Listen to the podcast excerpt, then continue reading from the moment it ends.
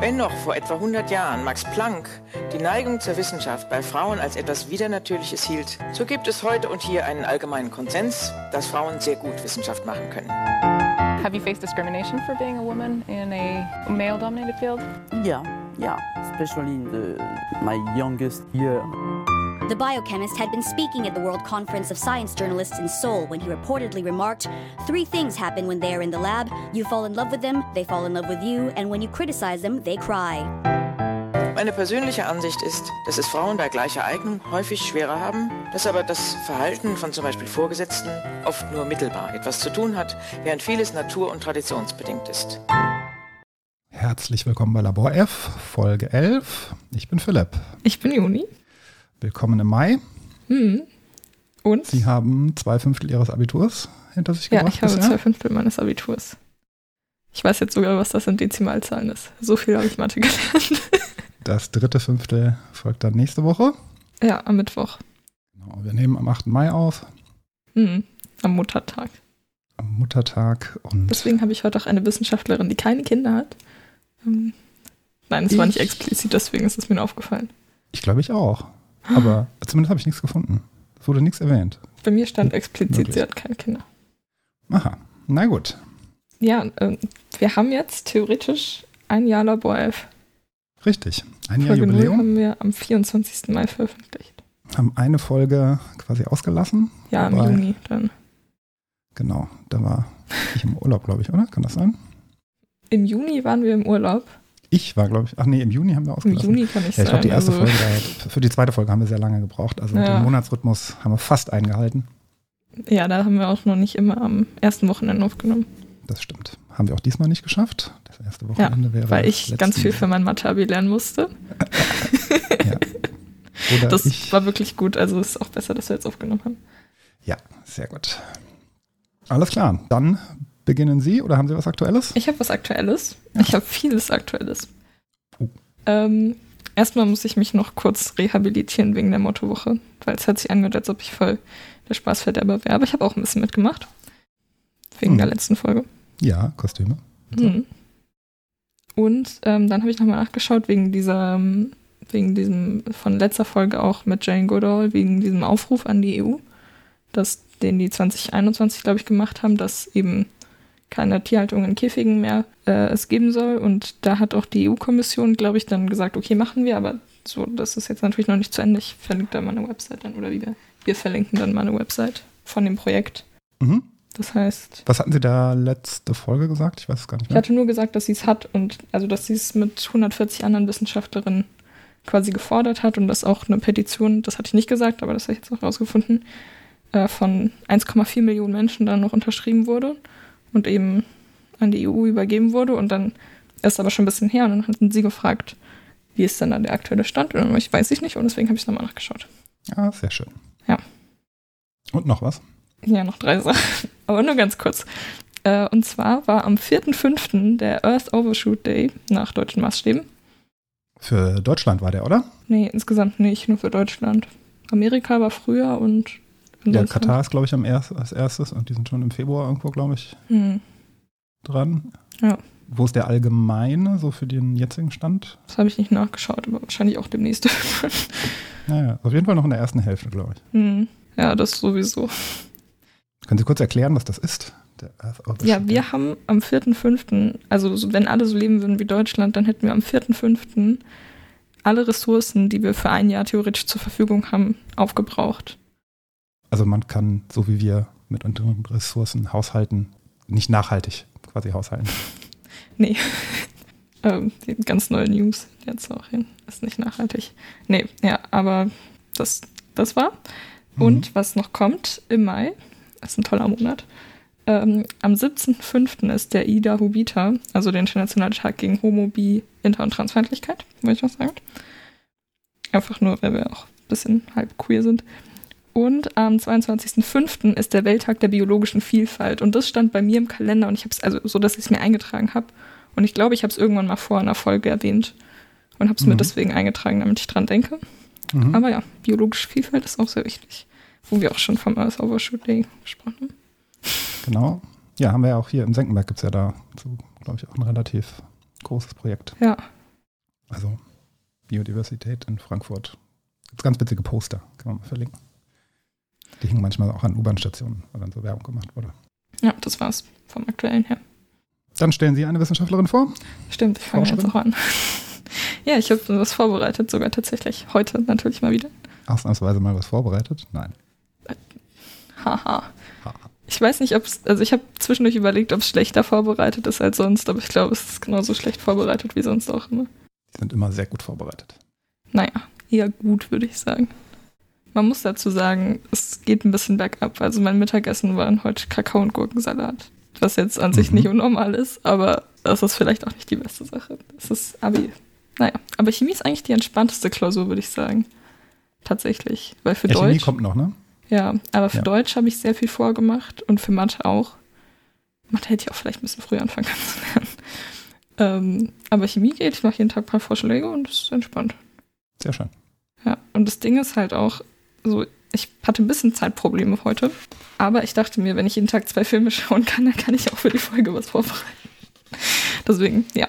Ich habe Emmy Klineberger Nobel vorbereitet. Spoiler, sie hat keinen Nobelpreis bekommen. Sie hat jemanden geheiratet, der so hieß.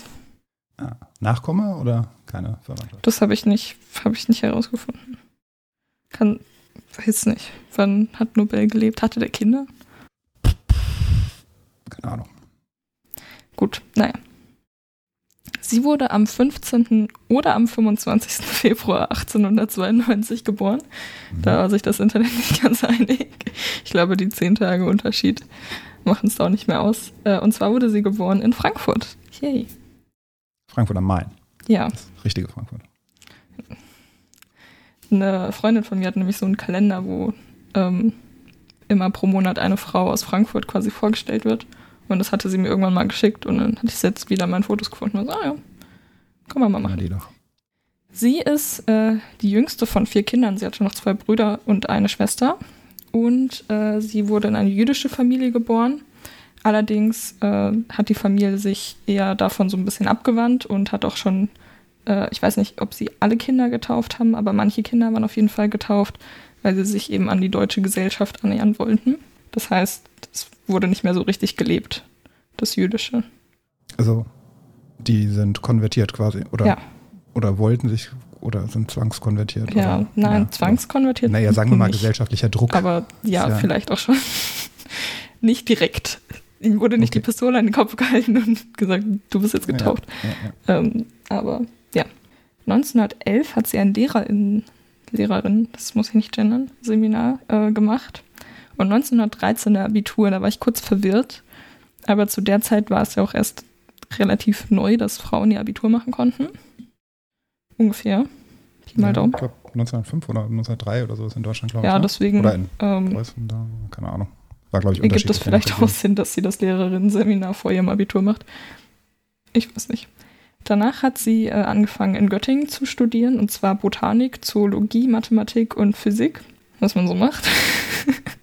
Ja, vor allem Göttingen. Zu der Zeit gibt es, glaube ich, nichts Höheres. Ja, Ja. Also, beispielsweise, also Emmy Noether auch in Göttingen. naja, aber die haben sehr für die Folge jetzt nicht vorbereitet, sonst hätten wir Nein, habe ich nicht. Kollegin. Also, das sind- also gerade die Mathematik, glaube ich, zu der Zeit. Ich weiß, ähm, ich glaube, Gödel war auch da.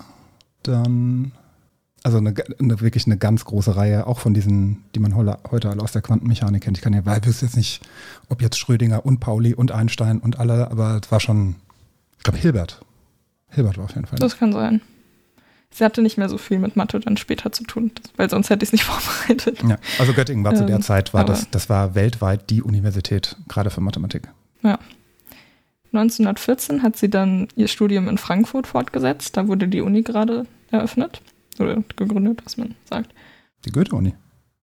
Ja, Ich dachte, die wäre, da stand neu gegründet Uni. okay. Ich dachte, die wäre deutlich älter. Hätte ich jetzt vermutet. Egal. Ja, das sind jetzt ein bisschen mehr als 100 Jahre.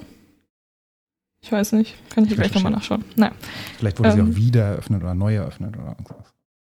Und äh, 1917 hat sie dann promoviert und zwar im Bereich Botanik. Also ein bisschen mehr Biologie als Physik.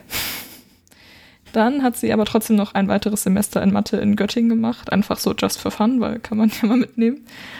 Und ähm, hat sich dann aber entschieden, wieder nach Frankfurt zu gehen. Sie ist sehr viel hin und her gereist ähm, und hat da 1918 ihr Staatsexamen als Oberstufenlehrerin gemacht und 1919 dann ihr pädagogisches Examen. Also sie hatte dann an verschiedenen Schulen Referendariat gemacht. Ich weiß, also ich weiß nicht an welchen Schulen, das habe ich jetzt nicht rausgesucht. Aber in Frankfurt irgendwo, also ja. Ja, und waren ja wahrscheinlich dann auch Mädchenschulen, ne?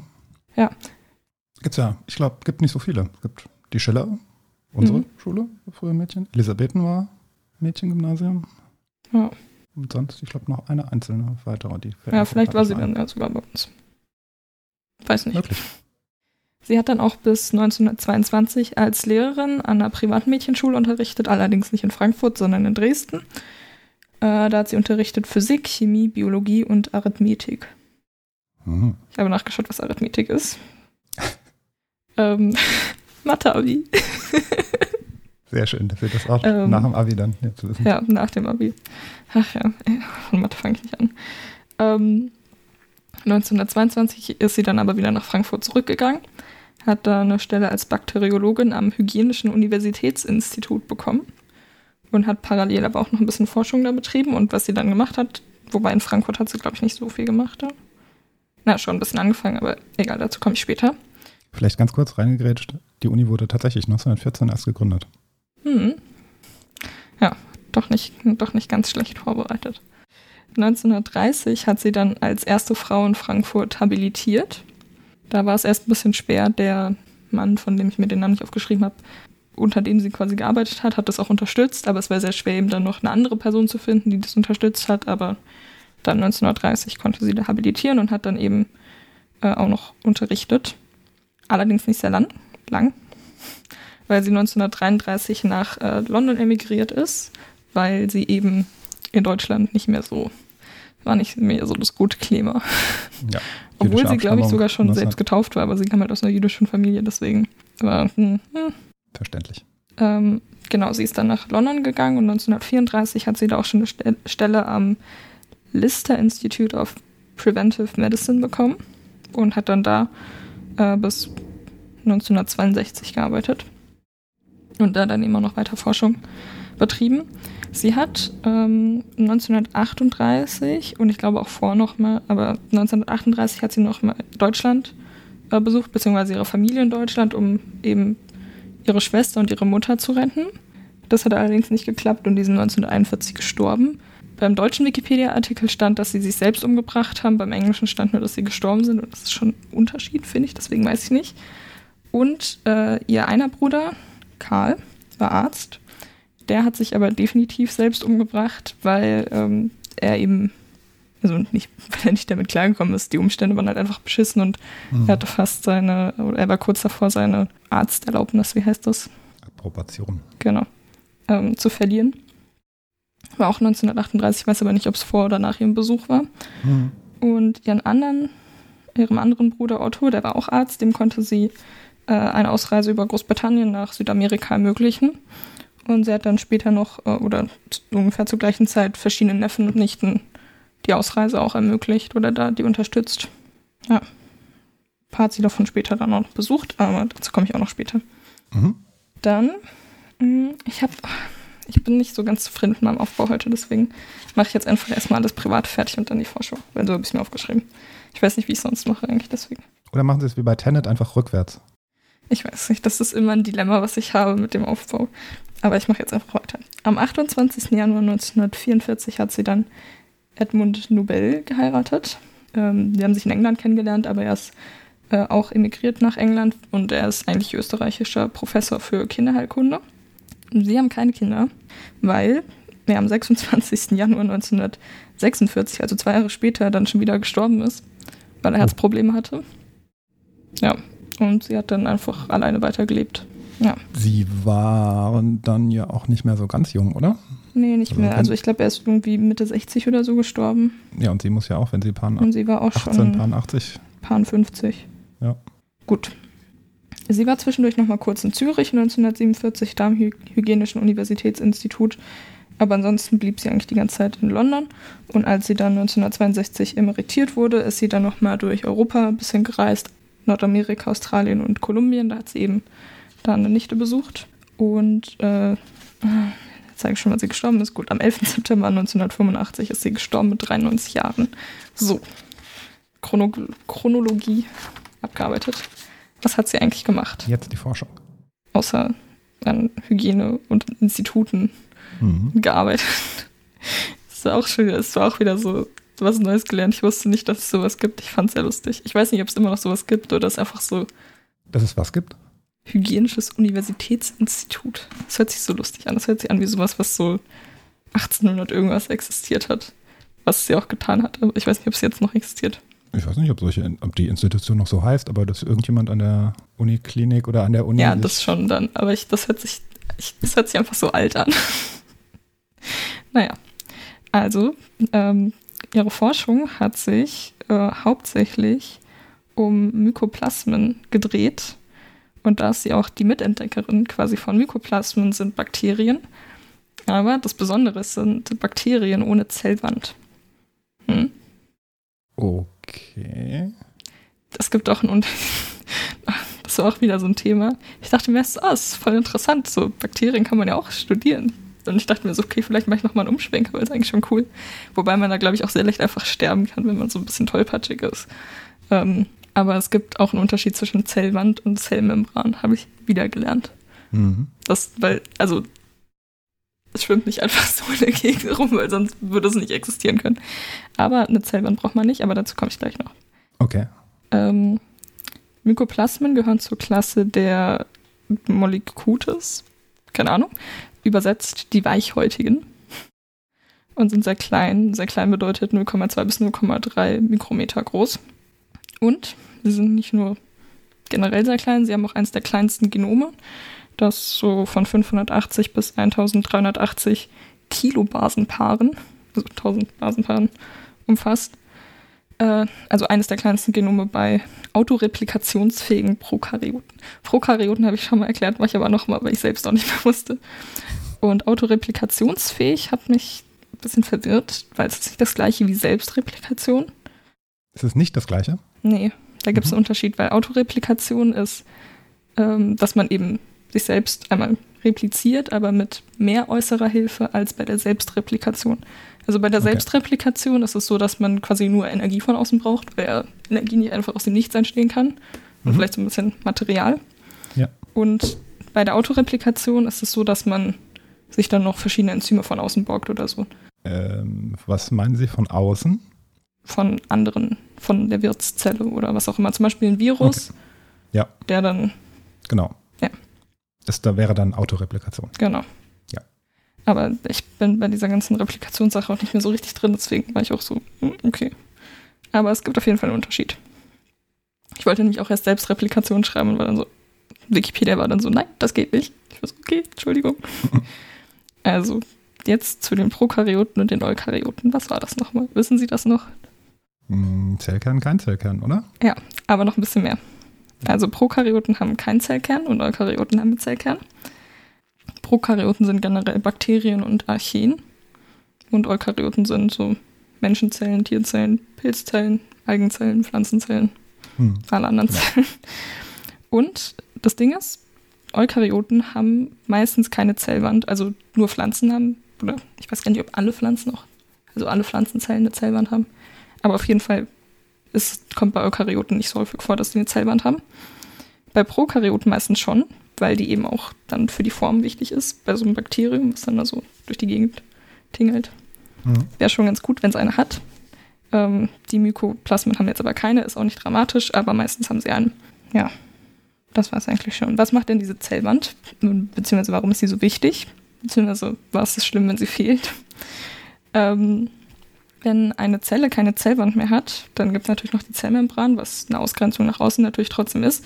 Allerdings ist die Zellwand nochmal ein bisschen stabiler, würde ich sagen, und sorgt eben zum einen für die äh, Form von einem Bakterium. Bei denen ist es jetzt so, dass sie auch nicht so eine richtige Form haben. Die können so ein bisschen sich immer anpassen, so cool rum, weiß nicht, fehlt das Wort, aber ich stelle es mir cool vor.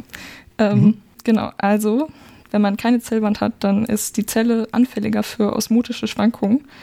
Äh, Osmose war das mit der Diffusion, also mit diesem Konzentrationsausgleich.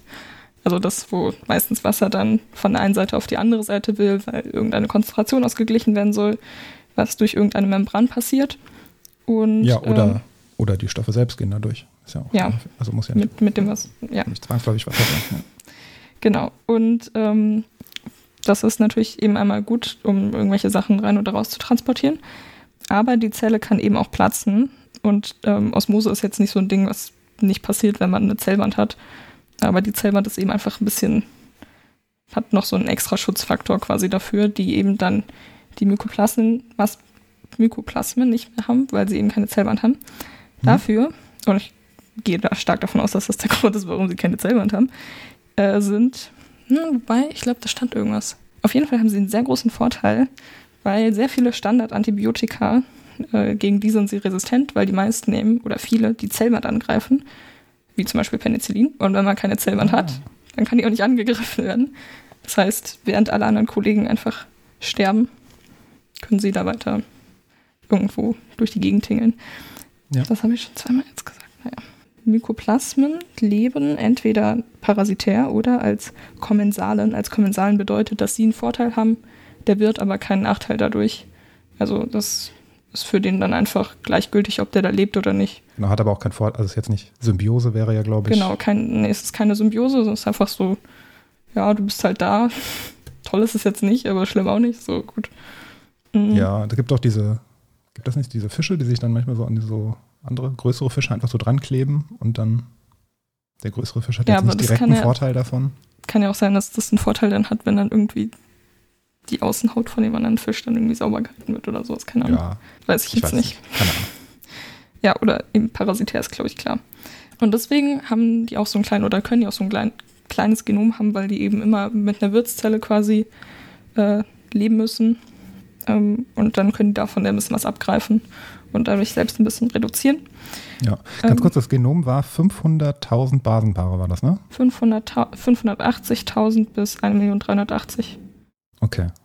Was hat so ein Mensch? Wissen Sie das auswendig? Nee, aber auf jeden Fall sicher sehr, sehr viel mehr. Ja, ja, mehr auf jeden Fall. Ich weiß.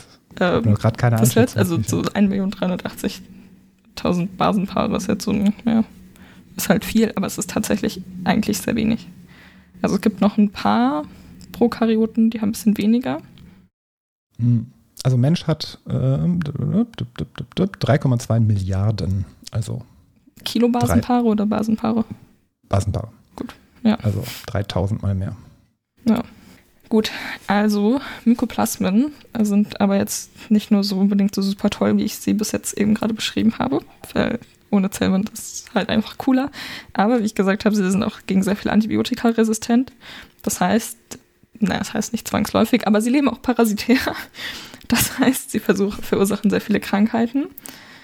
Und was auch manche äh, Mykoplasmen, also dann die verschiedenen Unterarten sind, sind auch opportunistische Erreger. Das sind quasi dann, die schalten sich nur ein, wenn der Körper schon geschwächt ist. Und dann sind sie so, ah, dein Immunsystem ist gerade sowieso schon ein bisschen am Arsch. Ich mache auch mit.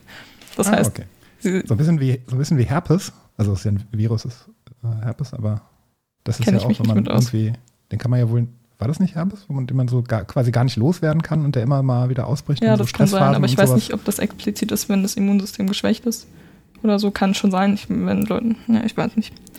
Aber ja, auf jeden Fall so, es gibt manche, die sind halt nett und sind Kommensalen und sind so, hey, if you don't mind, ich bin hier irgendwie in deiner Mundhöhle oder sowas. Und andere, die sind halt richtig scheiße und sind so, ah, dir geht's schon schlecht. Okay, ich mach mit. Ähm, allerdings töten sie den Wirt meistens nicht. Außer die geht's halt richtig dreckig und dann hat man noch so eine. ähm, aber ja, also die wollen eigentlich auch, dass wir am Leben bleiben, weil dann können sie auch weiterleben. Ich meine, das wollen eigentlich alle, aber bei manchen funktioniert es halt nicht, bei manchen, manchen Parasiten. Bei den meisten, glaube ich. Ich weiß nicht. Naja. Allerdings, dadurch, dass sie so klein sind, äh, bleiben sie öfters unerkannt. Und weil eben auch die Standardantibiotika bei ihnen nicht funktionieren, kann man nicht sagen, ja, wir hauen jetzt einfach mal alle, an- also so Antibiotika-Mix hauen wir rein und dann schauen wir, was noch übrig bleibt. Und so die meisten gehen dann halt, also die meisten Bakterien, inklusive der guten Darmflora, gehen dann halt kaputt, aber die sind dann immer noch da. Ähm, das also heißt, Antibiotika war das mit dem Penicillin eben. Ja. Genau, Also- ja. Mit der äh, Zellwand, die zerstört wird. Aber die ja nicht zerstört werden kann, wenn man keine hat. Ähm, Genau, das heißt, äh, wenn man das hat, also es, es gibt schon Möglichkeiten, wie man das entdeckt, aber es kann noch ein bisschen länger unentdeckt bleiben. Ich meine, irgendwann hat man ja auch Symptome, also ne. Aber ja. Jetzt habe ich noch zwei Beispiele mitgebracht. Und zwar einmal das Mycoplasma genitalium. Das sorgt für eine Harnröhrenentzündung. Und, Fun Fact, deswegen habe ich es rausgesucht, ist das erste synthetisch hergestellte Bakterium. Äh, Das wurde 2008 gemacht. Also da wurde quasi ein, eine Kopie von diesem Bakterium gemacht, aber diese Kopie wurde komplett synthetisch hergestellt. Mm, Das heißt nicht mit irgendwelchen Enzymen der, der ursprünglichen Zelle, sondern tatsächlich mit.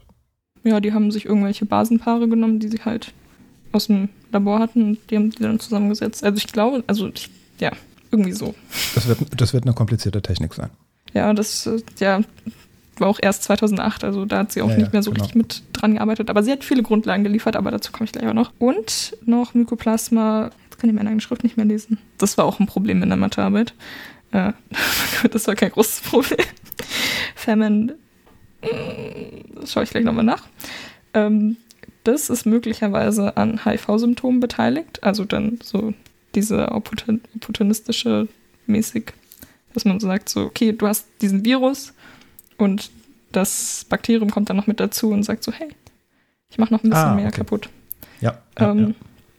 Weil an HIV-Symptomen ist natürlich auch HIV beteiligt ist. Das ist nicht so, dass der Virus einfach da ist und macht so nichts und eigentlich geht es einem gut. Das Ja. wäre nicht das Prinzip, wie ein Virus funktioniert. Naja, und jetzt auch noch aktuell, ähm, möglicherweise auch am Chronic Fatigue Syndrom beteiligt, an den Symptomen davon, Ähm, das war nochmal aktuell. Warum genau? wegen Corona, Ah, als Nachwirkung Langzeiterkrankung. Ach, ist das eine der Langzeitfolgen? Mhm. Oder kann eine der Langzeit? Ja. Okay. Ich schaue gleich nochmal nach, wie es heißt, wenn sie reden. Und dann streue ich es irgendwann ein, weil ich kann es jetzt nicht mehr lesen. Irgendwas mit F. Ähm, was hat sie gemacht? Zu ihrer Zeit war es so, dass ähm, es dafür noch gar keine Grundlagen gab. Zum einen, weil die so klein waren und es war relativ schwer, die so zu sehen durch Mikroskope. Wobei das ja jetzt auch geht. Und äh, es hat halt einfach niemand interessiert gefühlt. Ähm, und sie hat sich dann vor allen Dingen mit der Morphologie, also dem Aussehen und der Morphogenese, also dem Wachstum beschäftigt weil dadurch, dass sie keine Zellwand haben, die Bakterien, ist es eben auch so, dass man erstens dafür spezielle Nährböden braucht. Die hat sie mitentwickelt. Und dass sie sich eben auch anders vermehren. Und zwar nicht diese typische Zweiteilung, wo so eine Zelle einfach größer wird und dann sich in zwei große Teile aufteilt, also zwei gleich große Teile, sondern das heißt Knospung. Mhm. Mhm. Auch wieder was gelernt heute. Und zwar ist das eine ungleiche Zellteilung und das ist so, man hat diese Zelle und die bildet dann so eine kleine Knospe durch lokales Wachstum an der Stelle eben aus. Und die wird dann eben abgetrennt. Das heißt, die Tochterzelle ist meistens ein bisschen kleiner als die Mutterzelle. Hm, passt doch zum Muttertag, toll. Ähm, Entschuldigung. Ähm, ja, ist meistens ein bisschen kleiner und wächst dann halt eben auf die Originalgröße, aber es ist keine gleiche, gleich große Zellteilung. Und die Und- alte Zelle bleibt aber bestehen dann oder stirbt die dann nach einer Ja. Zeit ab? Nö, Die bleibt erstmal bestehen und kann noch glaub, weitere Knospen ja. bilden sozusagen. ja, Ah, okay. würde ich sagen. Stand jetzt nicht explizit, die Mutterzelle stirbt. Ja. Also würde auch keinen richtigen Sinn ergeben. Naja. Nee, nicht wirklich. Ähm, genau, also damit hat sie sich beschäftigt und eben sehr viel die Grundlagen dann dafür ähm, gelegt und auch qua- quasi gerade nach ihrem Tod war es so, dass man dann erkannt hat, aha, die könnten wichtig sein für verschiedene Krankheiten in Menschen, Pflanzen und Tieren. Ähm, also die, ich weiß nicht mehr, wie die heißen, Mykoplasmen. Mhm. Und ja, deswegen, sie hat auch 1962 ein Buch dazu geschrieben, das heißt äh, Pleuropneumonie-ähnliche Organismen, PPLU, Mycoplasmataceae. Das ist der Übername davon. Aha. Und Pleu Pleuropneumonie ähnlich, eben weil ähm, die Bakterien auch zum Beispiel bei Ratten, aber glaube ich auch bei Menschen halt eben äh, Erkrankungen in den Atemwegen beziehungsweise in der Lunge äh, Mhm. auswirken, Ja. ausbilden. Ich weiß nicht. Oh Dazu führen. Ähm, erzeugen. Was haben Sie gerade gesagt? Dazu Sehr viele führen. Worte in meinem Kopf und keines, keines ist das Richtige. Naja, und deswegen es war das eben der ursprüngliche Titel und dann später der andere Name. Das war ihre Forschung. Und jetzt kommt noch zu den Auszeichnungen. leider kein Nobelpreis. Schade. Das wäre sehr gut gewesen. Aber ich, nee, ich komme gleich dazu. Wenn Frau Nobel den Nobelpreis bekommt. Hm. Naja, auf jeden Fall 1967 hat, äh, wurde sie Ehrenmitglied des äh, Robert-Koch-Institut, anlässlich Mhm. zu ihrem 50. Geburtstag, glaube ich. Äh, und, nee, 75. Bullshit, genau, 75. 1976 wurde sie erstes Ehrenmitglied der International Organization for Mycoplasmology, ähm, wie man es auch immer im Englischen ausspricht. Äh, die wurde da gerade neu gegründet. Und von der gibt es auch seit 1980 den Emmy Klineberger Nobelpreis äh, oder Award. Also es gibt theoretisch noch einen zweiten Nobelpreis. Eben dann für Leute, die in dem Feld besondere Leistungen erbringen, erbracht Mhm. haben. Mhm. Was auch immer. 1980 hat sie die Robert-Koch-Medaille bekommen. Auch Oh, das ist schon relativ hoch, ne? Mhm, ja. Vom äh, damaligen Präsidenten. Weiß aber nicht mehr, wie der heißt. Hm, Ist schon ein bisschen vor meiner Zeit. Präsident der Bundesrepublik Deutschland. Ja, Wann war das? 1980. Ja. Solides Geschichtswissen. Habe ich nicht. Ich habe auch nur Erinnerungen ab etwa 1990, von daher. Also Weizsäcker war der erste, an den ich mich erinnere. Ich glaube, der war Ja. damals aber noch nicht. Ja, und 2020 oder seit 2020 gibt es die Emmy Klineberger Nobelstraße am Riedberg an der Uni. Schau an. Genau, weil sie kam ja aus Frankfurt Hm. und deswegen, ja, Ist ja auch ein riesiges neues Viertel. Braucht man ganz viele neue Straßennamen. bei der Uni. Hm. Also ich glaube, es Genau. ist auf dem Campus. Das, der ist ja, ist ja neu. Wie neu ist der? Äh, na, sagen wir mal, die letzten 15, 20 Jahre ist der so Ah. hochgezogen worden. Na, seit 2020 aber erst. Heißt die Ja, da, Straße so. daneben ist noch ein riesiges Wohnviertel gebaut worden. Ja, das stimmt. Das war's. Ein bisschen Bakterien wieder. Sehr schön. Ich habe mir wirklich zwischendurch überlegt, ich war so, oh, also ich habe es mir nicht ernsthaft überlegt, aber ich dachte mir so, hm, Bakterien studieren ist eigentlich auch schon eine coole Sache. Also Ja, kann man ich. auch gut machen. Was sehr lustig ist, weil ich früher eigentlich Bio gar nicht, also nicht gar nicht mochte, aber am wenigsten mochte. Von der Naturwissenschaft. Und das sowieso. ähm, ja. Und jetzt ist Bio sehr cool. Jetzt mache ich eine Präsentation in Bio. Das Hm. Thema kommt dann aber erst im Juni in der Folge, weil damit habe ich jetzt noch nicht angefangen. Wo kann, darf ich darüber reden? Ich weiß nicht. Na, ich weiß nicht. Ähm, na, es wird auf jeden Fall lustig. Es wird gut. Ich habe schon sehr viele Ideen. Okay, dann stelle ich ähm, eine französische Wissenschaftlerin vor, Hm. Marthe Gauthier. Ja, nicht gehört. Sie haben gesagt, ich soll nicht in die Artikel Genau, hat, schauen. hat einen aktuellen Anlass. Die Artikel war auch sehr spezifisch. Ich wusste nicht, ich wusste nicht, welche sie meinen, aber da ich sowieso Ja. sehr wenig Nachrichten mitbekomme, war es eigentlich auch okay dann. Ich wusste nicht, ob sie vielleicht über sie stolpern werden äh, in Social Media, ob das vielleicht irgendwo erwähnt wird. Ähm, also Marthe Gauthier, geschrieben Marthe Gautier, also Französin, geboren am 10. September 25 in Montigny, Frankreich, in der Nähe von Paris, ist eine Kinderärztin. Spezialgebiet war die Kardiopädiatrie, also Herzprobleme bei Hm. Kindern so ganz allgemein. Dafür sollte sie aber eigentlich, also sie ist auch nicht besonders berühmt dafür oder schon so eine gewisse Berühmtheit. Sie hätte allerdings durch etwas ganz anderes viel, viel, viel mehr Berühmtheit erlangen sollen. Das wurde ihr aber tatsächlich ziemlich dreist gestohlen. Das kann man, glaube ich, so sagen. Toll. Und da kann man es jetzt auch wirklich fast an einem oder zwei Männern festmachen, die dafür gesorgt sind und die dann selbst berühmt geworden sind. Das wird eine richtig gute Folge. Ja, also da habe ich auch so gedacht, okay. Also, ähm, warum bin ich auf sie gestoßen? Sie ist tatsächlich vor genau einer Woche gestorben, erst in Paris. Im Alter von, naja, 1925, also Am Ja, 90 Jahren. 1.5. hm? Am 1.5. äh, was am 1.5.? Etwa ist vor einer Woche. Ja, circa vor einer Woche. Am 30.04. Ah, ja. Genau, also im Alter von 98, 97 Jahren. Relativ alt geworden. Also 1925 in Frankreich geboren. Insgesamt das fünfte von sieben Kindern. Drei Jungs und vier Mädchen. Ähm, Kindheit relativ wenig bekannt. Ähm, es war eher eine, also keine besonders wohlhabende Familie. Die Eltern, der Vater war Bauer, die Mutter wahrscheinlich mit sieben Kindern, nehme ich mal an, Hausfrau. Auch die, ihre Brüder sind, ich glaube, mindestens zwei von denen sind auch Bauern geworden. Ähm, allerdings wollte die Mutter unbedingt, dass ihre Töchter studieren gehen. Also die war da sehr hinterher. Und ihre ältere Schwester Paulette studierte auch schon Medizin in Paris. Das brachte sie so ein bisschen auch dahin. Und deswegen kam sie im Alter von 17 nach Paris und machte da so einen Vorbereitungskurs Medizin. Die Ausbildung zur Medizinerin damals war relativ kompliziert. Ich konnte es nicht so ganz 100 Prozent, habe ich es nachverstanden. Es sind mehrere Praktika und an Kliniken und Universitäten und zwischendrin immer wieder Prüfungen und da wurde dann hm. immer wieder ausgesiebt. Und Medizin also heute ist auch ein Klacks.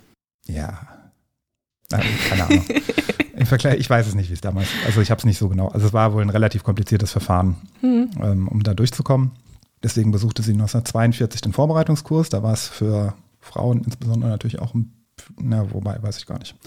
Sie ähm, besuchte diesen Vorbereitungskurs und ähm, dann gab es so einen, den ersten Schock so ein bisschen in ihrem Leben. 1944 starb dann ihre Schwester und zwar während der Befreiung von Paris von den Nazis, also hm. quasi Rückeroberung. Und sie starb bei diesen Gefechten, ob jetzt von welcher Seite, weiß man nicht so genau. Denn, also war eine schwierige Zeit. Die Schwester mhm. war sowas wie eine Mentorin für sie. Sie sagte, also sie hat sie sehr unterstützt, weil sie auch von sich selbst sagt, als sie da mit 17 Jahren irgendwo von einem Land nach Paris kam. Sie wäre völlig naiv gewesen und ihre Schwester hätte sie so ein bisschen darauf gebracht, ähm, ja, du musst auf jeden Fall, wir sind Frauen, das ist ein, eine Männerdomäne hier, wir müssen doppelt so hart arbeiten. Ähm, Gerade in den mündlichen Prüfungen ähm, wird da besonders drauf geschaut. Klausuren waren tatsächlich wohl zu der Zeit schon anonymisiert. Ähm, da war das wohl nicht das größere Problem, aber gerade in den mündlichen Prüfungen. Mhm. Außerdem relativ, was man so einfache Verhältnisse nennt, und auch damals die Medizin war wohl schon ziemlich so Vetternwirtschaft mäßig. Ähm, das heißt, wenn da der Vater irgendwie schon der Chefarzt war, dann hatte man da Kontakte und dann war das nicht glaub, ganz Medizin so schwer. War nie anders, oder? Also. Ja, ja. Okay, äh, sie bewarb sich dann für ein Aufnahmeverfahren an den Pariser Kliniken, studierte dort, also wurde angenommen, studierte vier Jahre Kinderheilkunde. Warum Kinderheilkunde? Weil sie das tatsächlich als den Zweig sah, wo sie als Frau die größten Chancen hatte. Nicht, weil sie, also es hatte sie wohl auch ein bisschen interessiert, aber das war wohl auch der äh, Bereich, wo Frauen am ehesten äh, relativ weit kommen konnten. Weil Frauen ja auch natürlicherweise gut mit Kindern klarkommen, im Gegensatz zu Männern. Das äh, weiß ich nicht, vielleicht war da, wollten da weniger Männer rein, das wollten die Männer nicht machen. Das blieb dann noch so am ehesten übrig. Ich weiß es nicht, habe ich nicht gefunden. Und in dem Praktikum, was sie dann da machen musste, also dieses ja, Praktikum hieß es. Ähm, da war sie aber trotzdem nur eine von zwei Frauen unter 80 Männern.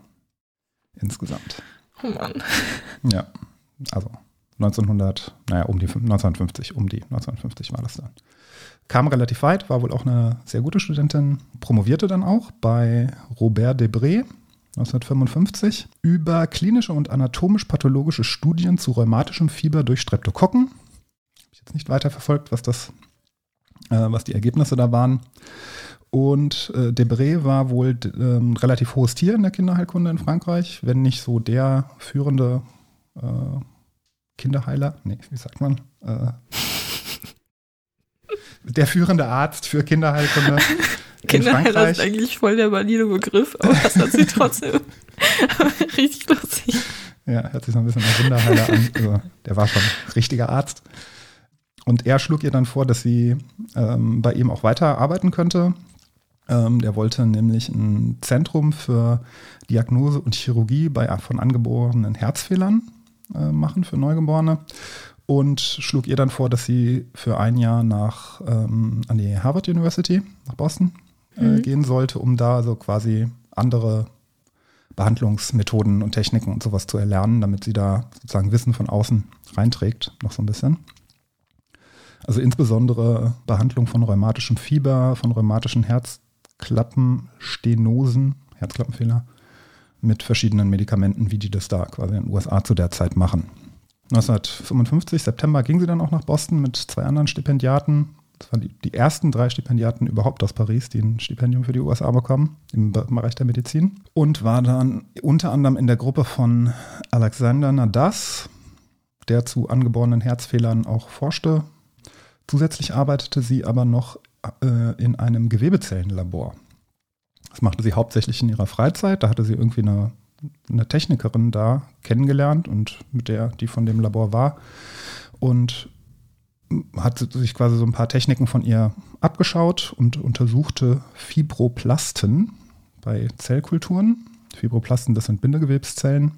Hm. Die ähm, produzieren unter anderem das Kollagen. Und da hat sie mit ähm, Aortenfragmenten, also irgendwelche äh, Adern, ähm, hat sie die gewonnen und äh, schaute dann, wie wirkt beispielsweise Cholesterin da drauf.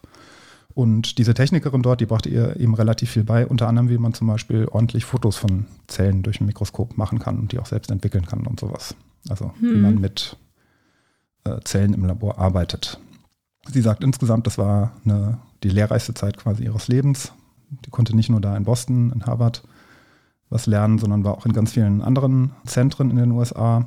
Und sie sagt, insbesondere weil das so lehrreich war, Europa war halt durch den Krieg, da war die Forschung so weit zurückgefallen. Hm. Da war USA, hatte das weit überholt zu der Zeit dann und da, deswegen konnte sie da sehr, sehr viel lernen. Zurück in Paris nach einem Jahr ähm, sollte sie dann eigentlich am Hôpital Bicêtre eine Stelle bekommen. Das war so vorher abgesprochen, äh, da Debré hieß er, Debré, ja, genau, aber mittlerweile in Pension war, galt es natürlich nicht mehr. Da musste sie an ein anderes Hôpital Trousseau. Dort fing sie dann 1956 an und arbeitete dort, arbeitete dort insbesondere unter Raymond Turpin. Das war, der war dort Professor zu der Zeit und lernte dort auch Jérôme Lejeune kennen.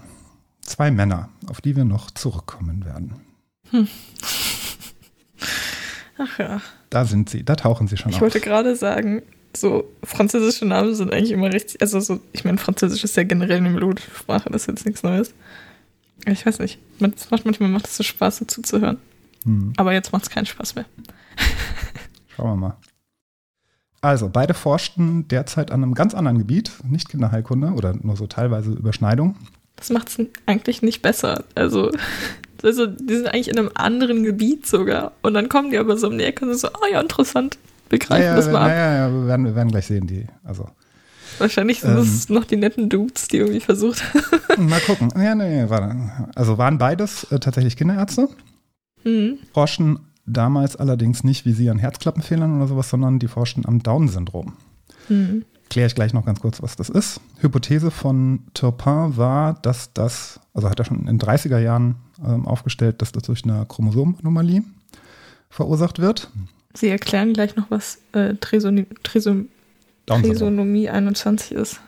Ja, komme komm ich gleich dann noch drauf. Äh, Genau. Also, ich weiß nicht, wie ich von. Naja. Genau, also dieser Turpin hatte die, hatte die Hypothese, dass das durch eine Chromosomenanomalie zu, ähm, verursacht wird, das Down-Syndrom. Und sie hatte sich aber vorher eigentlich nie mit Genetik beschäftigt, ähm, sondern sie sa Schade. sagte selber, sie war einfach nur zur richtigen Zeit am richtigen Ort.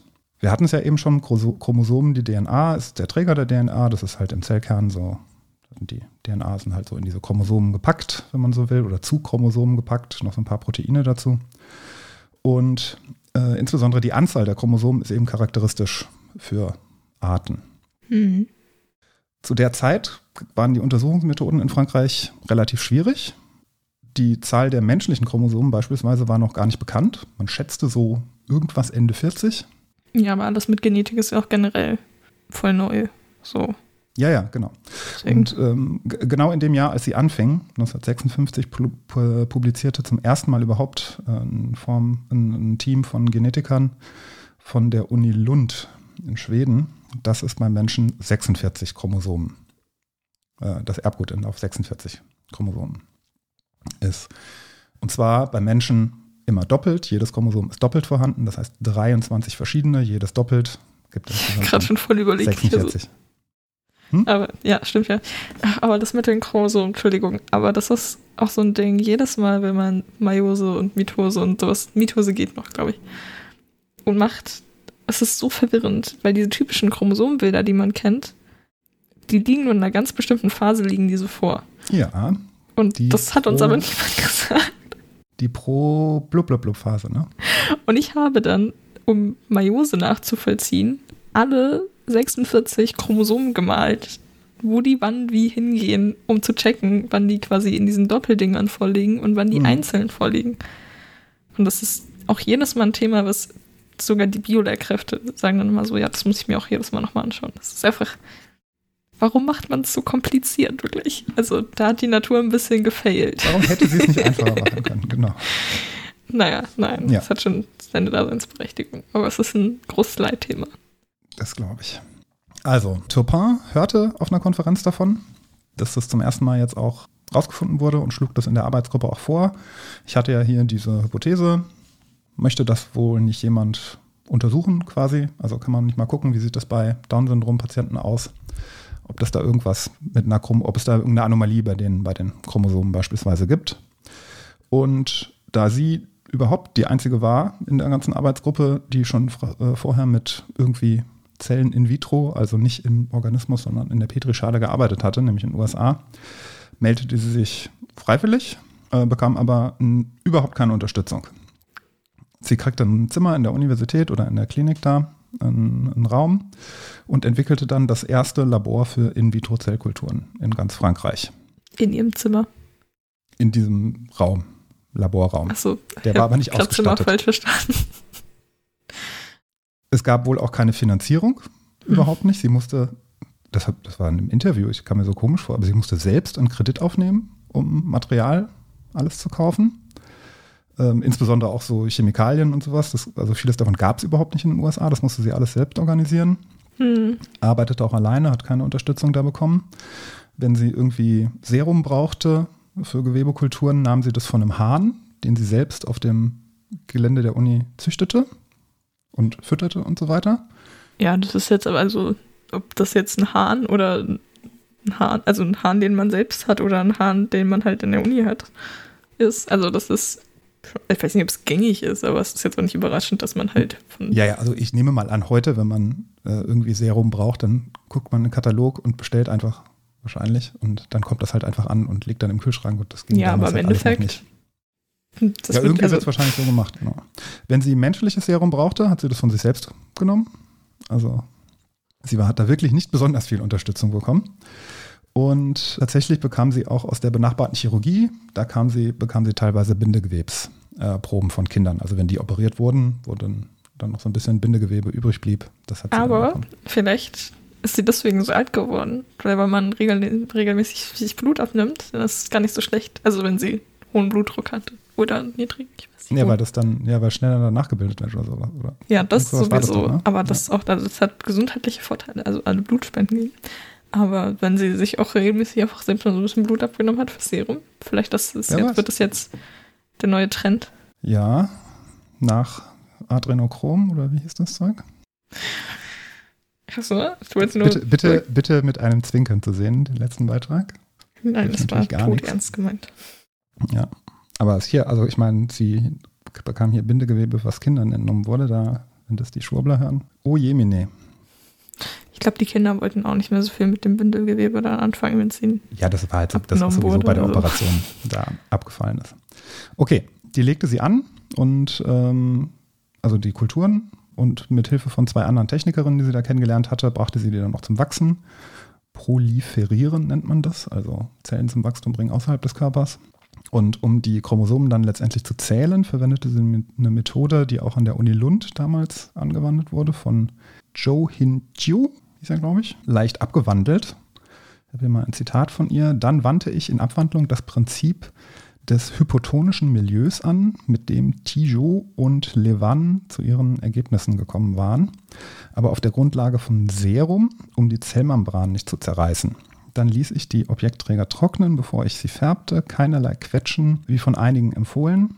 So befinden sich meine schönsten Präparate in der Pro-Meta-Phase, das ist die, wo man die Chromosomen zählen kann, ohne Riss der Zellmembran, was eine genaue äh, Zählung ermöglicht und sehr schöne länglichen Chromosomen leicht zu vergleichen und ohne Brüche. Also sie hat da eine Technik entwickelt, wie man Chromosomen sehr gut zählen kann, ohne dass die die ganze Zeit kaputt gehen und dass man tatsächlich dann zu den richtigen Ergebnissen kommt. Hypotonisch habe ich schon mal gehört. Der Rest nicht. Aber ich weiß auch nicht mehr richtig, was. Es gibt nur hypotonisch, isotonisch und hypertonisch. Irgend, auch irgendwas mit Osmose. Oder ja, ich habe es nicht nochmal nachgeguckt. Diffusion. Ich glaube, also ich glaube, hypertonisch war sehr viel Salz oder sehr hoch, also hochkonzentrierte Salzlösung und hypotonisch war sehr wenig. Wenig konzentriert. Ja, ich glaube, das war, das kann ja, stimmt, das kann der Grund gewesen sein. Deswegen verwendet sie angeblich das Serum von dem Hahn, weil Hähne wohl sehr hypotonisches Serum haben. Mit Ja. Nährstoff. Zeug. Da gibt es auch so Versuche dann, die man macht, wo man dann sieht, bei dem einen ziehen die Zellen sich so zusammen und werden so ganz stachelig und bei dem anderen werden die so richtig aufgeblasen. Mhm. Weiß aber nicht mehr, bei was was war. Genau.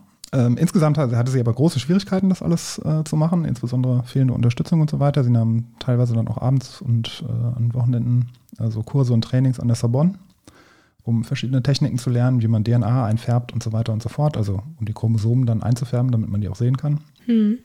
Und viele der Techniken von der Universität Lund mussten auch angepasst werden, weil sie eben nur super alte Mikroskope hatten, mit denen sie sonst nicht hätten arbeiten können. Der Professor Turpin interessierte sich quasi überhaupt nicht für ihre Arbeit. Das hat sie nie im Labor besucht. Allerdings so ein paar Hiwis von ihm waren schon mal da. Das, die werden das schon irgendwie weitergetragen haben, sagt sie.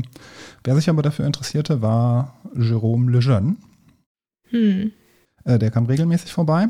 Und im Mai 58 bekam sie dann tatsächlich zum ersten Mal auch eine Probe von einem Jungen mit Down-Syndrom. Hm. Was machte sie? Sie wendet die Verfahren an und fand tatsächlich raus, dass ähm, dieser Junge mit Down-Syndrom nicht 46 Chromosomen hat, sondern 47 Chromosomen. Hm. Also sie fand das zusätzliche Chromosom 21. Ich weiß nicht, ob sie das schon damals 21 genannt hatte. Das weiß ich nicht. Das heißt, bei diesem Jungen waren, da war das Chromosom 21 nicht doppelt, sondern dreifach vorhanden. Sie hat also die Anomalie des Chromosomensatzes als Ursache des Down-Syndroms gefunden. Hm. Entdeckt. Ich habe mich vorhin versprochen. Ich habe Trisonomie gesagt und nicht Trisomie. Warum auch immer. Okay, vielleicht ganz kurz, was ist das Down-Syndrom? Ich bin jetzt kein Experte da drin. Ich hoffe, ich verwende hier Begriffe, die so in Ordnung sind. Ich gehe mal davon, also ich glaube, viele Leute, die das jetzt hören, werden auch schon wissen, was Ich Down-Syndrom ist. nehme an auch, dass äh, viele das wissen werden. Also ich hatte auch jemanden mal in der Familie, der hatte das Down-Syndrom, aber den habe ich noch relativ selten gesehen. Ist eine ähm, tatsächlich ein Symptom, wird als Krankheit ähm, angesehen oder geführt von der ICD. Ja, also ähm, ist normalerweise verminderte kognitive Fähigkeiten, das sind jetzt also medizinische Begriffe, also so etwa halbes Lerntempo, gewisse typische körperliche Merkmale in unterschiedlicher Stärke und Ausprägung, beispielsweise charakteris- charakteristische Gesichtszüge, Augenform. Daher kommt auch noch ein früherer Name, der heute nicht mehr verwendet wird äh, für dieses, für das Down-Syndrom. Ähm, allerdings auch besonders ausgeprägte Fähigkeiten in Sozialverhalten beispielsweise. Also auch äh, in die andere Richtung. Wurde erstmals 1838 schon beschrieben und gibt es in relativ vielen verschiedenen Ursachen, äh, aus relativ vielen verschiedenen Ursachen und in sehr stark abgewandelter Form. Ähm, also es muss nicht unbedingt sein, dass das komplette Chromosom 21 beispielsweise dreifach vorhanden ist, sondern es kann auch nur teilweise dreifach vorhanden sein. Hm. Genau. In Deutschland etwa 30.000 bis 50.000 Menschen betroffen vom Down-Syndrom. Tendenz stark sinkend, wie überall in Europa, denn ähm, PND, also pränatale Diagnostik, gibt es mittlerweile. Und insbesondere ältere Frauen lassen sich, wenn sie äh, schwanger werden, häufig dann auch testen. Und tatsächlich kommt es sehr häufig vor, dass dann, wenn dort Trisomie 21 beim Embryo festgestellt wird, dass das äh, Kind dann abgetrieben wird. Hm. Oder der Embryo. Ja, das ist ein äh, klassisches Diskussionsthema, wo man dann immer Diskussionen im Unterricht macht, weil man sich Genau. eben auch sehr mit Trisomie 21 dann beschäftigt. Ja. Also es gibt, viel- also es gibt große ethische Kritik, ne, natürlich von ähm, allen möglichen Verbänden auch.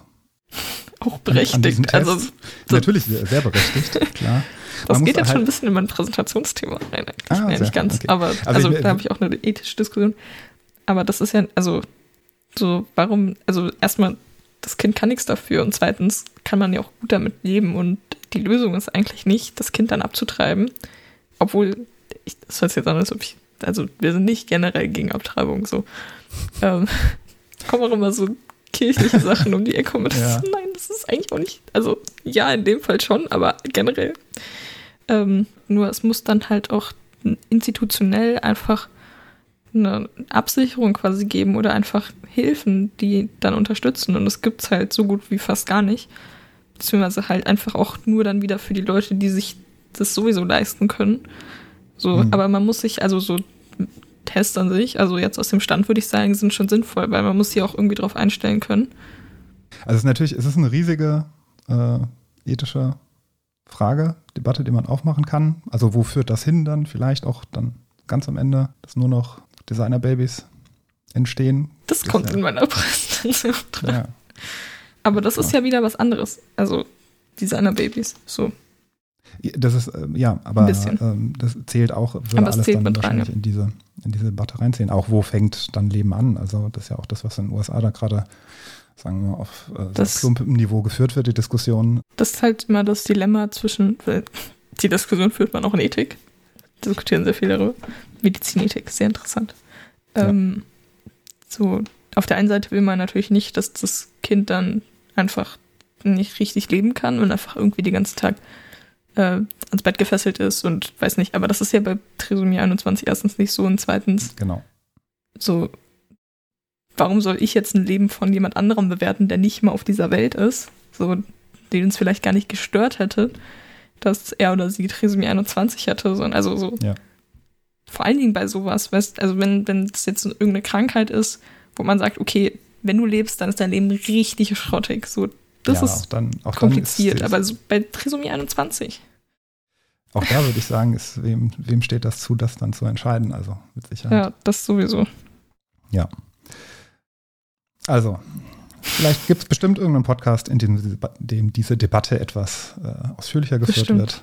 Falls ich Ja, was finde, kann ich ja drauf verweisen bei meinen Also, Recherchen. Also mittlerweile können fast alle Symptome, je nach Stärke der Ausprägung, auch durch geeignetes Fördern relativ gut kompensiert werden. Also ähm, auch regulärer Schulbesuch, also Regelschule ist weitestgehend äh, möglich.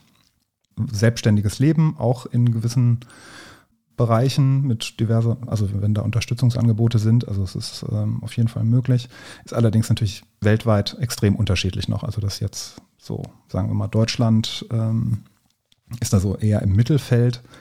Ähm, China, Russland, dort gibt es äh, quasi gar keine Förderung. Die, Es Mhm. gibt auch keinen Schulbesuch möglich. Ähm, die werden quasi alle ins Heim gegeben, da das auch mit diversen äh, körperlichen Beeinträchtigungen teilweise einhergeht. Auch der Organe werden die da meistens auch nicht besonders alt und kann sich die Mhm.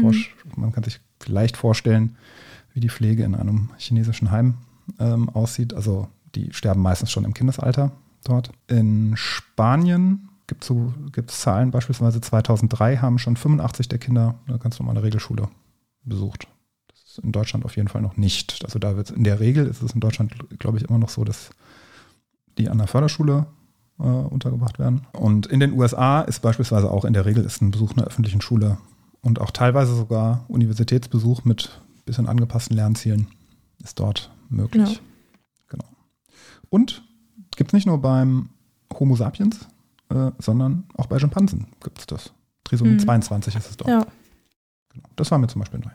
Also, sie entdeckte Trisomie 21 als Ursache des Down-Syndroms. Allerdings hatte sie kein Mikroskop, mit dem sie das beweisen konnte. Sie hat es gesehen durchs Mikroskop, aber sie konnte keine Fotos davon machen, von den Objektträgern, wo sie die Chromosomen drauf gezählt hat. Hm. Und dann bot sich Jérôme Lejeune an, diese Fotos für sie zu machen, ähm, weil er hätte ja ein besser ausgestattetes Labor. Und dann hat sie ihm die Objektträger gegeben. Er hat Fotos davon gemacht. Im August 1958 lagen diese Fotos auch vor. Tja, sie hat sie aber nie zu Gesicht bekommen. Denn zwei Monate später, im Oktober 58, verkündete Jérôme Lejeune auf einem Seminar an einer kanadischen Universität, dass er die Ursache für das Down-Syndrom gefunden hat, nämlich Trisomie 21. Sie erwähnte er dabei nicht. Das ist so, so richtige Jurastudium-Vibes, wo Leute so in die Bücherei gehen und so Buchseiten rausreißen oder so. Ja, tatsächlich. Also, also er hat tatsächlich, er hat nichts anderes gemacht, außer diese Dinger zu fotografieren und hat es dann als seine Entdeckung ausgegeben. Das Ding ist Tja. halt auch so, sie haben es gerade erzählt und ich dachte mir so, nein, das ist doch jetzt so, er wird jetzt nicht die Fotos als sein eigene, also schon, weil ich, so haben ein bisschen gespoilert am Anfang, aber so, das ist schon richtig Mhm. frech. Also so, dann mach's doch Dreist. wenigstens irgendwie elegant oder so. Weißt, wenn Ja. du Leute betrügen willst, dann gib dir doch wenigstens ein bisschen Mühe. Aber er, er hat einfach komplett ihre, also es wird ja immer ausgenutzt, aber komplett ihre Situation ausgenutzt, dass sie einfach gar keine Unterstützung bekommen hat und sich selbst ihr ganzes Labor zusammengestellt hat. Mhm. Und er war dann so, oh ja, ich kann dir helfen. Und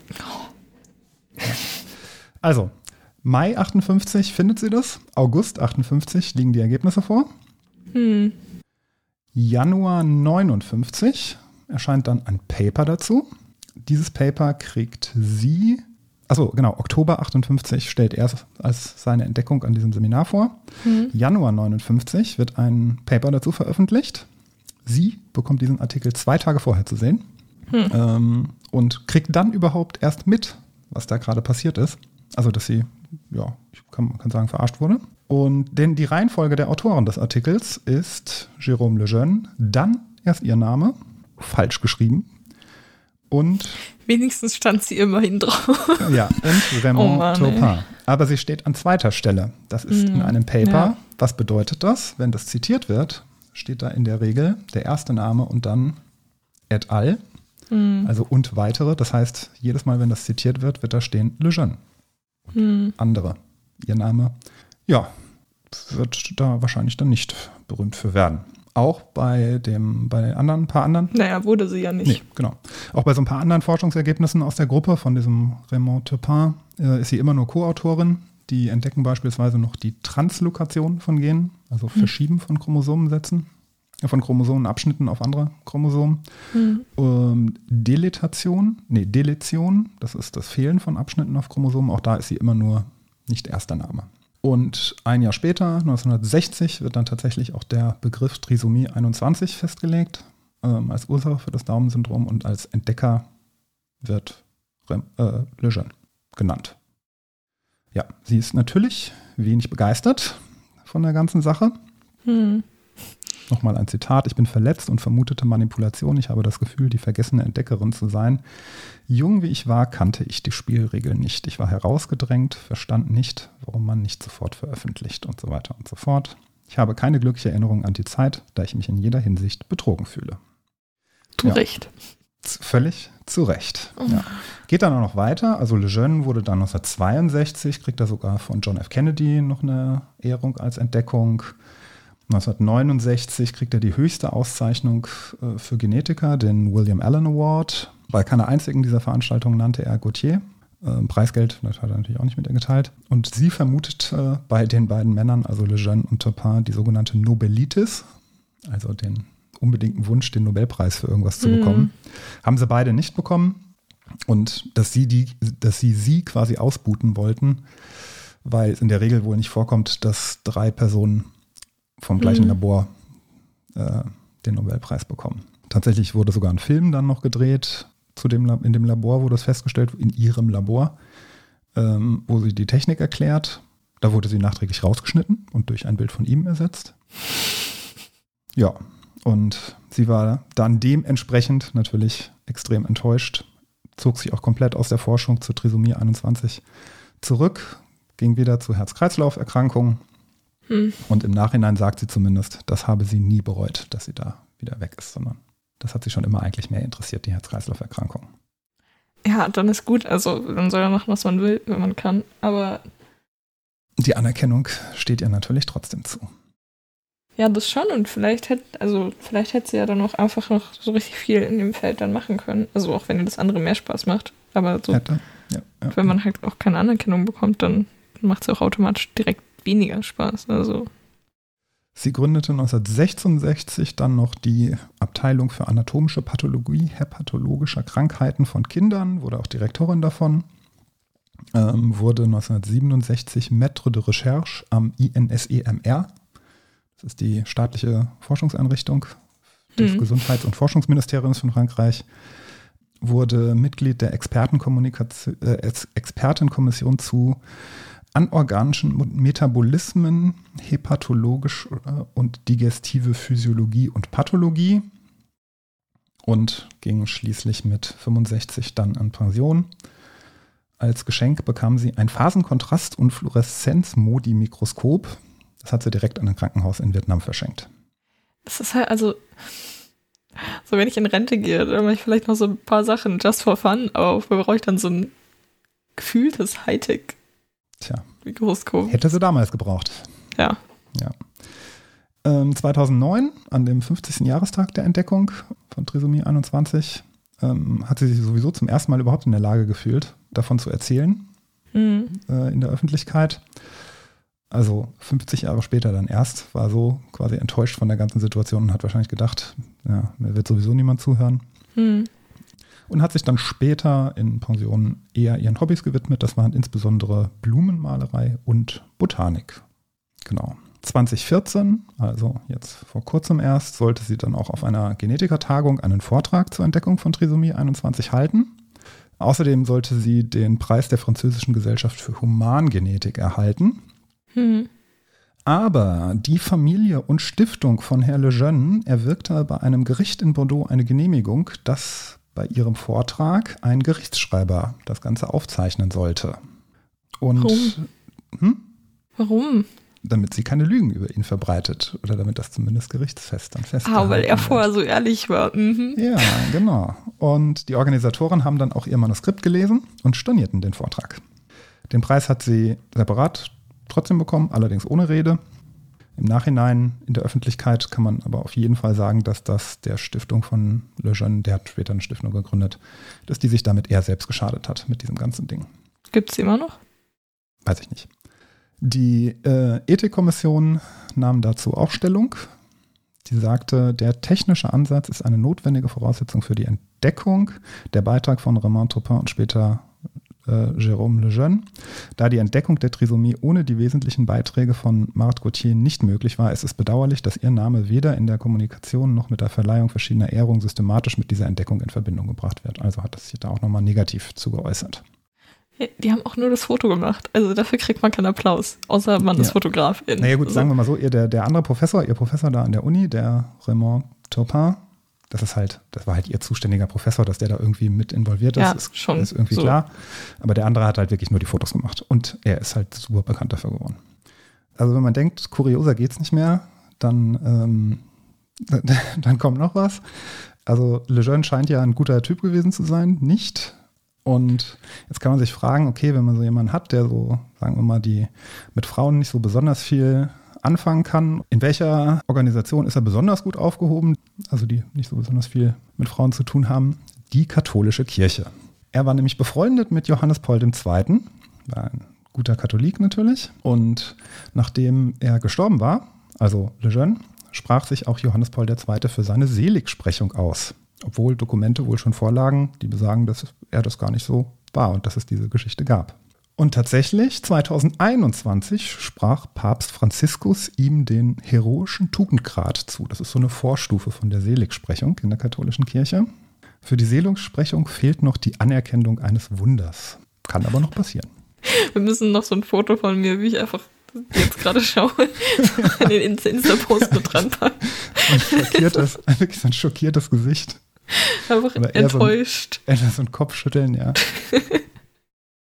Kopfschütteln ohne Bewegung. Also das ist, Ja. Also er muss noch, wenn, wenn ihm noch ein Wunder anerkannt wird, dann ist, kann er auch selig ja, das Wunder werden. finden wir jetzt auch noch irgendwo. Also es ist wunderbar, es ist wundersam, dass er das so gut geschafft hat, andere Leute zu betrügen äh, und ihr den, das abzusprechen. Sagen wir es mal so, wenn er dann äh, noch selig gesprochen wird, dann war sie wahrscheinlich dann das Wunder, ne? Kann man ja auch so sehen. Okay, Ehrungen, während er alles bekommen hat, glaube ich wahrscheinlich außer den Nobelpreis. Ich habe es mir nicht an durchgelesen, was er bekommen hat. Ähm, sie wurde irgendwann Offizierin der Ehrenlegion, lehnte sie erst ab, akzeptierte aber dann, Zitat, in Empörung über die Unverschämtheit der Stiftung Lejeune. 2015 bekam sie eine, noch Gedenktafeln, einmal an der Heimatstadt und einmal an dem Krankenhaus, wo sie die Entdeckung machte. Ähm, da war eine Gedenktafel, hier wurde Trisomie 21 entdeckt. Mhm. Da steht ihr Name zuerst mittlerweile drauf. Sehr gut. Mittlerweile. Um, Ja, Wurde als die, zwischendurch noch mal montiert wurde, ausgetauscht. als, die montiert, als die montiert wurde. Hm. Und äh, 1918, äh, 1918, was habe ich da, was sage ich überhaupt, die, habe ich die ganze Zeit 2000, nee, 2015, 2018 bekam sie dann den Nationalorden im Rang des, des Kommandeurs. Genau. Und vor ziemlich genau einer Woche starb sie dann in hohem Alter in Paris. Aber sie hätte doch, wo sie diese ganzen Ehrenlegions, whatever. Warum bekommt man sowas überhaupt? Also, Ich warte, vielleicht ist das sowas wie hier das Bundesverdienstkreuz oder sowas, nehme ich mal an. Das Ah, bekommen ja okay. auch ganz viele Ja, dann nicht. andere Persönlichkeiten, ja. Also während man, glaube ich, bei relativ bei vielen äh, Frauen, die wir so vorgestellt haben, auch sagen konnte, ja, das ist halt auch irgendwie System und äh, das ist aber halt Gesellschaft zu der Zeit. Hier kann man es tatsächlich. Das war einfach ganz gut- fünffach gearscht jetzt hier. Also sonst nee, immer aber so, hier kann man es wirklich so an einer Person so richtig festmachen. Da, ja. äh, das ist der Schuldige. Naja, kommt es ja ist ja immer so trotzdem eine. Kombination aus vielen Sachen. So, Nein, sie hat halt einfach diesen Dude getroffen, aber wenn sie dieses ganze Equipment vorher gehabt hätte, dann hätte sie einfach selbst ein gutes Foto machen können. Wenn, Ja. wenn Zeitreisen erfunden werden, dann fliegen wir dahin zurück und geben ihr unser Handy. dann kann sie ein Foto damit machen. Ja. Und dann nehmen wir noch einen Drucker mit, der funktioniert. Genau. Und dann, ähm, ja, Ja, es wird dann schwer in der Methodik zu erklären in dem Paper dann. Wie haben Sie dieses gefunden? Es ist neuartige. Technik hat was mit Silizium zu tun. Werdet ihr in ein paar Jahren dann noch verstehen. Genau. Ja, das war Marthe Gauthier. Ja, sehr gut. Oder auch nicht. Oder nicht? Ja, Aber sehr gut, dass wir jetzt besprochen haben. Jetzt müssen wir doch an, jetzt müssen wir anonym an alle Biolehrkräfte bei uns in der Schule schicken, damit die das im Unterricht dann richtig erzählen. Ja, ich weiß nicht, wer wird, wird da im Unterricht sonst eher als Entdecker genannt? Keine Ahnung. Niemand, aber man kann es ja, also bei uns war, ja wurde jetzt niemand das explizit genannt, wer das entdeckt Ja. hat, aber man kann es einfach trotzdem mal Genau. als extra Credits. Ist ja, also wie bei Rosalind Franklin. Der hat auch mal gesagt, okay, die haben den Nobelpreis dafür bekommen, aber eigentlich hat sie es entdeckt. Aber da wird Ja. halt auch explizit gesagt, so, das war, also weil halt Nobelpreis noch mit dranhängt. Ja, genau. Wird da sowieso immer Ja, gesagt, wer es dann entdeckt hat. Ja, der Fall ist ja relativ ähnlich zu Rosalind Franklin, Mhm. kann man schon Mhm. sagen. Wann war das von der Zeit her? Mit der Ähm, DNA? Das, äh, ich glaube, es war ein bisschen vorher noch, oder? Hm. Also muss ja vorher gewesen sein, denn sie hat ja schon mit DNA Ja. gearbeitet. aber nicht so viel, oder? Bei Rosalind Franklin geht es ja um die Strukturaufklärung der DNA. Naja. Ich meine, das wäre eher 50er gewesen, aber sicher bin ich mir Mhm. nicht. Also, das Ja. war ja auch Röntgendifraktometrie, was die gemacht hat.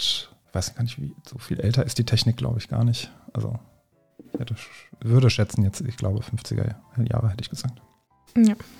Okay, Ähm, ja, ich habe nochmal nachgeschaut wegen dem Mykoplasma. Das heißt Mykoplasma fermentans. mhm. Vielleicht wird Fermentanz, es so heißt es. Fermentanz, ja. Okay. Oder ich kann nicht, doch, ja, ich habe gerade nochmal geschaut. Ich bin mir immer so unsicher bei der Aussprache, aber Fermentanz kann man hinkriegen. Und ich habe richtig gelesen. Okay, dann verabschieden wir jetzt unsere Hörerin und sehen uns im Juni wieder. Bis Juni. Bis Juni. Ciao. Tschüss.